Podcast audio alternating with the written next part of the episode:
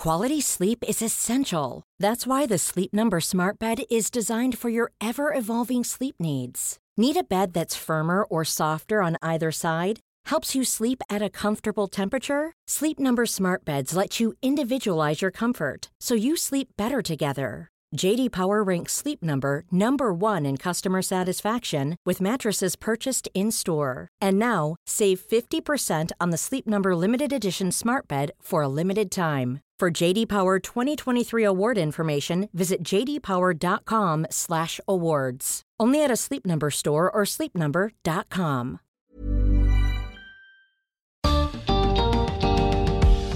Nuestro idioma influye de manera decisiva en cómo tomamos decisiones. ¿Cuándo decidimos mejor? ¿Cuando pensamos y nos comunicamos en nuestra lengua materna o en otro idioma? Bienvenidos al podcast de TED en español, soy Jerry Garbulski. Albert Costa es especialista en neurociencia. En su charla en TEDx Barcelona nos explica cómo el uso de diversas lenguas puede ayudarnos a tomar mejores decisiones.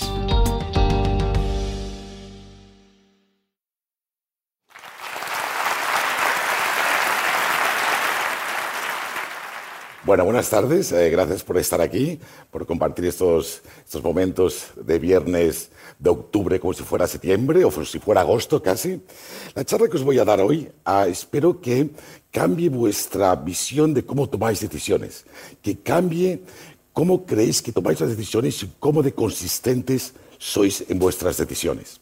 ¿De acuerdo? Y nos vamos a fijar en cómo el lenguaje, y veréis a lo que me refiero, realmente puede hacer que seamos menos consistentes de lo que realmente creemos que somos.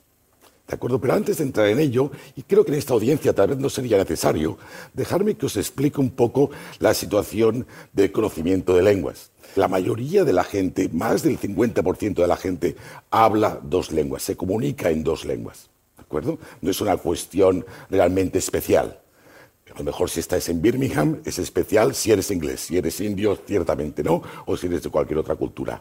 No. Y cuando vas a otros países, especialmente a otros continentes como es el África, es realmente lo normal. Lo normal es ser capaz de comunicarse en más de una lengua. Y de hecho no es una experiencia que venga con la globalización, no tiene nada que ver con la globalización, es una experiencia realmente antigua. La gente convivía con diferentes lenguas y se encontraba con diferentes lenguas. ¿De acuerdo? Y tenemos la piedra roseta, que bien sabéis, la piedra que ayudó a descifrar los jeroglíficos, y tenemos tres, ah, tres lenguas diferentes, los jeroglíficos, la escritura demótica y el griego antiguo. Y también en nuestro país, aunque eso parezca en estos momentos sorprendente para algún partido político, el primer texto en castellano es un texto trilingüe, en el que encontramos anotaciones en latín, en castellano, una forma de castellano antiguo, digamos, y en euskera. Y de hecho también es una cuestión de interés social el hecho del bilingüismo. Aquí tenéis el Google Engram que cuenta, digamos, eh, la, frecuencia con la que aparecen palabras en libros y en diferentes tipos de textos. lo que encontramos es la frecuencia relativa con lo que aparece la palabra bilingüismo y multilingüismo. lo que podéis ver es que a partir de los años 50 eso ese número ha ido subiendo. la frecuencia relativa, la gente habla más del fenómeno del bilingüismo. Y, podemos eh, aproximar esta cuestión haciéndonos multitud de preguntas que algunas seguro que nos hagan venir a la cabeza de vez en cuando. Una es, por ejemplo, cómo un bebé, como un bebé que está en una cuna bilingüe, una cuna bilingüe es una cuna donde el input que recibe el bebé es en dos lenguas. Dos lenguas que puede ser que mamá hable una lengua y papá otra, o que ambos hablen, las dos. ¿Cómo se organiza el cerebro del, del bebé bilingüe para separar esas dos lenguas e ir adquiriendo los conocimientos de cada una de ellas sin montarse un lío descomunal. ¿Vale? Es una pregunta que podemos hacer. Sabemos que la gente lo hace porque, al menos en Barcelona, la mayoría de, o un gran número de cunas son cunas bilingües. También podemos eh, hacernos la pregunta de cómo afecta esa experiencia bilingüe a la organización del lenguaje del cerebro. Es decir, cómo somos capaces de controlar las dos lenguas, cómo somos capaces de hacer lo que estoy haciendo yo ahora mismo, que es controlar mi catalán, mi italiano, mi inglés, y no de confundirme continuamente. ¿Y qué diferencia ese cerebro tiene con el cerebro de un hablante monolingüe? Podemos hacernos también preguntas respecto a esa gimnasia continua que yo hago cuando estoy intentando poner riendas a los lenguajes y no mezclarlos, hasta qué punto eso es una gimnasia mental que puede tener consecuencias para otras actividades cognitivas, como podría ser la atención o como podría ser el control ejecutivo. Podríamos preguntarnos si esa gimnasia que hacemos después tiene beneficios para lo que llamamos la reserva cognitiva. La reserva cognitiva es el declive cognitivo que viene asociado con la edad y no todo el mundo lo experimenta de igual manera. Y o el declive cognitivo que viene asociado con las enfermedades neurodegenerativas y no todo el mundo lo experimenta de igual manera. Podríamos ver si esa gimnasia ayuda a que ciertos declives cognitivos aparezcan, ciertos síntomas aparezcan más tardíamente. Y hoy no vamos a hacer ninguna de esas preguntas. Esa será para otra charla, si queréis. Hoy les vamos a hacer una pregunta y voy a introducirla con a tres grandes figuras ah, del siglo pasado y de este siglo. Eh, y vamos a hacer una pregunta de cómo el contexto lingüístico puede afectar a nuestras emociones y cómo eso puede llevar a afectar a las decisiones que tomamos.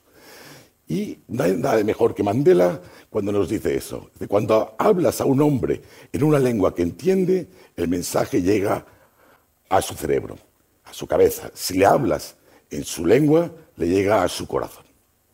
De hecho, Mandela aprendió la lengua del enemigo, básicamente del enemigo que lo puso en la cárcel durante 27 años, lo aprendió justamente para poder comunicarse con la gente que lo tenía preso de una manera más directa. Antes de Mandela, tenemos gente que ya tenía una sensación de ese tipo. Eso que nos dice Freud, dice, los pacientes cambian a su lengua foránea cuando hablan, de pasajes emocionalmente estresantes. Es como si cuando yo cambio al inglés en una situación estresante, como me, digamos que me, detacheo de esa, de esa situación estresante. Es como si no la sufriera, no la viviera tan intensamente. Ya vemos que esta idea de que las emociones pueden depender del contexto lingüístico ha sido avanzado por varias gente, incluso por uno de las personas, eh, uno de los personajes más importantes del siglo este, que es Alexander Costa, eh, que es mi hijo. Eh, un día nos estuvimos ah, discutiendo porque no sé si eran los deberes o no se acababan las judías verdes, no sé lo que era. Entonces yo le hablaba siempre en él en catalán y en ese momento cambié al castellano. Me dijo, papá, en castellano no, que eso significa que estás muy enfadado. ¿De acuerdo? Es igual, se comió las judías, le castigué y a la cama. Bien, entonces, eh, más allá del gran filósofo Alexander Costa, tenemos evidencia un poquito más fina, y es esa evidencia que tenemos de un estudio, por ejemplo, en el que ponen a la gente a leer Harry Potter y lo ponen a leerlo en alemán, la lengua materna de estos participantes, o en inglés. Y miramos la activación de la amígdala en pasajes que son emocionalmente, eh, digamos, mm, que te activa emocionalmente. ¿no? Eh, y lo que encontramos es que la activación de una estructura cerebral, que es la amígdala, y es una estructura que responde mucho a situaciones emocionales, es menor cuando esos pasajes se leen en la lengua extranjera, en la lengua foránea, a pesar de que todos los participantes entienden lo que están leyendo. Lo entienden, pero no lo sienten igual. Y de hecho, si nos vamos a los clásicos, podemos ah, mirar lo que nos decía Platón. ¿no? Aquí tenemos la cuadriga de Platón, en la que teníamos eh, los, los, dos caballos, que son los impulsos positivos y los impulsos negativos, los impulsos nobles, los impulsos innobles, y la razón intentando controlar esos dos impulsos. Y eh, de hecho, sabemos que eh, las teorías actuales de toma de decisiones hacen mucho hincapié en lo que es la intuición y lo que es el pensamiento analítico, ¿vale? como las dos grandes fuerzas que guían nuestras decisiones.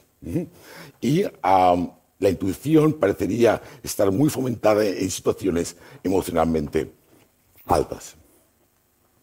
Y para explicaros el tipo de estudios que hacemos, vamos a hacer un juego. ¿vale? Vamos a pasarnos de aquí del Cosmo Caixa al Casino Agua. Juego, señores. Vamos a hacer un juego en el que vosotros vais a tener que pagarme un euro. Sí, hombre, para empezar, no, no voy a pagarlo yo. Después Tetos lo pagará a todos. Vais a pagarme un euro y eh, vamos a tirar una moneda, vamos a jugar a cara y cruz. Si sale cara, ganáis dos euros cincuenta. Si sale cruz, me lo quedo todo yo. ¿Vale? Eh, ¿Qué quiere jugar? ¿Quién quiere jugar? ¿Uno? ¿Dos? ¿Tres? ¿Cuatro? ¿Cinco? ¿Seis? ¿Siete? Muy poca gente. Los otros deben estar pensando en su abuela cuando decía que yo más vale pájaro en mano que ciento volando, ¿verdad? Bueno, a veces no, a veces es y más vale malo conocido que bueno por conocer. Bueno, a veces no. Y eso lo que, lo que refleja es que si fuerais homo economicus, es decir, si hicierais eh, el economista así frío y racional, deberíais jugar, porque el valor esperado de esta jugada es mayor que el euro. Si jugáramos muchas veces a este juego, acabaríamos ganando 1,25.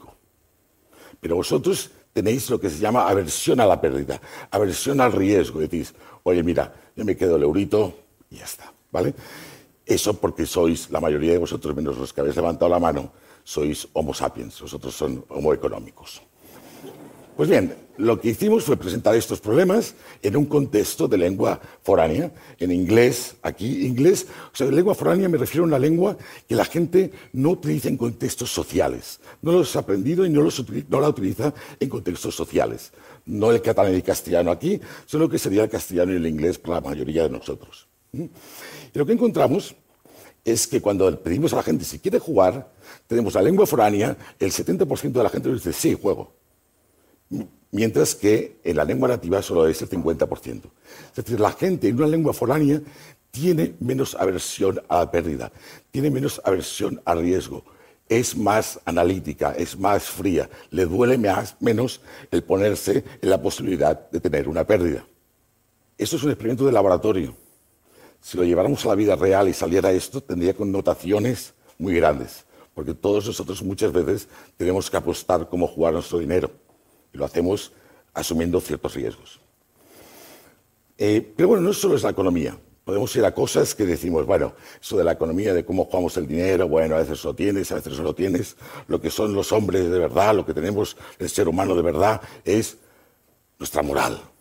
¿De acuerdo? Y eso sí que es una cosa inamovible. Y vamos a comparar a dos grandes pensadores, uno es Immanuel Kant, que decía, vive tu vida como si la reacción de tus acciones se fuera a convertir en ley universal. ¿Vale? Versus una persona con diferente, igual de importante, pero con diferente tipo de visión moral, que decía, estos son mis principios, si a usted no le gusta, aquí tengo los otros. ¿Sabes? Entonces, son dos visiones de la moral bastante diferentes.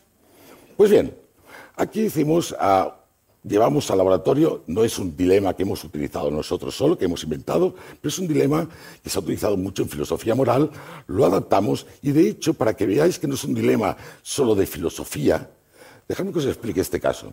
Esto es un ah, tren que va hacia Los Ángeles y va desbocado y va a chocar contra la estación más importante de Los Ángeles. Y lo desvían sabiendo que va a descarrilar. Acaba descarrilando en otra estación y acaba dañando a niños y a gente que estaba esperando ese tren. Es decir, aquí tenían dos opciones. O dejar que el tren fuera y hiciera bastante daño, digamos, a, a la estación de Los Ángeles, o ser más utilitarista y cambiarlo y hacer que unos pagaran por otros, pero menos. ¿De acuerdo? Y bueno, básicamente es lo que, hicimos. Hicimos este, eh, este estudio en el que le presentábamos, no el dibujo, lo presentábamos en texto. Hay un tranvía que va desbocado. Ese tranvía, si no se hace nada, va a matar a cinco personas. nosotros lo poníamos que estaban trabajando, no que estaban haciendo la siesta, pero bueno, es igual. Van a matar a cinco personas y tú pasas por allí, hay una palanca, puedes apretar la palanca, el tren cambiará y matará a una persona. ¿Cuántos de vosotros apretaríais la palanca? La mayor parte, ¿no? Y si os pregunto, supongo que diréis, hombre, uno versus cinco. Aquellos que decís, yo no aprieto la palanca, solo realmente que seguís a Kant, que decís, la vida de una persona no tiene precio y yo no tengo por qué decidir quién muere y quién no. ¿De acuerdo? Groucho hubiera apretado la palanca. Bueno, y, es cierto que lo presentamos en inglés y en eh, castellano, y después también lo hicimos en Estados Unidos al revés, y lo que encontramos es que la mayoría de gente aprieta la palanca, sorpresa, sorpresa. Pero entonces hicimos esta pregunta. Imagínate que va un tren desbocado, tú vas andando por un puente y te encuentras un señor ahí un poquito, eh, un poquito entradito en carnes, y la única manera de parar el tranvía y salvar a las cinco personas es empujar al señor. ¿De acuerdo? Eh, ¿Cuántos te empujaríais? Uno. ¿Esos son los psicópatas o los... Con, todo, con todos respetos. O los que siguen a Groucho. Pero es verdad, si uno tiene la, visión, si tú si has dado la, respuesta anterior ha sido 1 versus 5, aquí eso es 1 versus 5, pero a que no sienta igual. ¿Verdad? Bueno, pues no siente igual, depende del idioma en que te lo pregunto. Resulta que si yo te pregunto esto en tu lengua nativa, solo el 20% de la gente dice lo empujaría. Cuando te lo pregunto, el texto, te pongo un contexto de lengua extranjera, el 50, 45, depende del estudio, 45% realmente empuja al hombre. Con lo cual, incluso nuestros juicios morales pueden llegar a cambiar dependiendo del contexto lingüístico en el que nos encontremos. Yendo más allá, os presentaré el último estudio. Es un estudio eh, simpático, si queréis, es un estudio para intentar entender la honestidad y la mentira. Y aquí lo que hacemos es llegar el participante al laboratorio, le damos un cubilete con un dado y él tiene que tirar el dado. Pero la gracia es que el cubilete tiene un agujerito arriba y solo es él el que puede ver el dado, el resultado está en una sala que no hay ninguna cámara ni nada, y él tiene que decir qué número ha sacado. Dependiendo del número que ha sacado, le damos un euro, dos, tres, cuatro, cinco o seis, dependiendo del número que haya sacado. Claro, sabemos que en general, al final de todo el experimento, tenemos que tener el mismo número de unos, de doses, de treses, de... No, porque el dado no está trucado. Si tenemos más seises es que alguien está haciéndose el listillo. Pues bien, ponemos a la gente en contexto de lengua nativa y lo que encontramos, es un estudio en coreano, es que la gente dice, saca un 6, saca un 6, lo siento de verdad, he sacado un 6.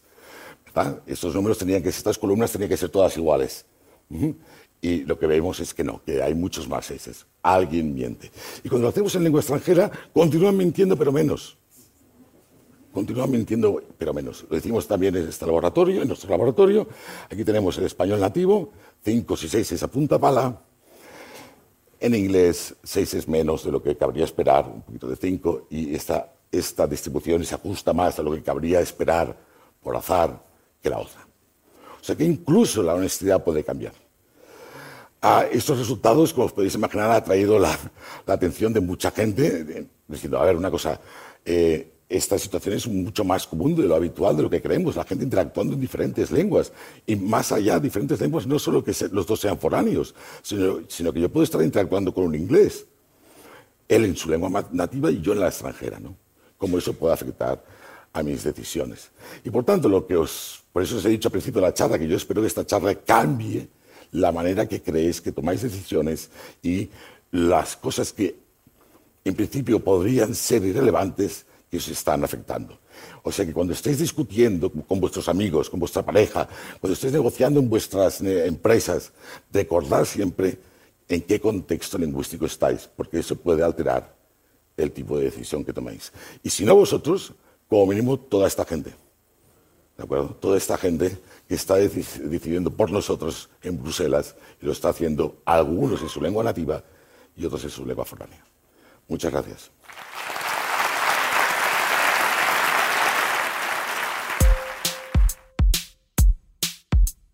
Si les gusta TED en español, la mejor manera de apoyarnos es compartiendo el podcast con sus amigos. Pueden encontrar todos los episodios en Spotify, en Apple Podcast o en tedenespanol.com. Soy Jerry Garbulski y los espero en el próximo episodio.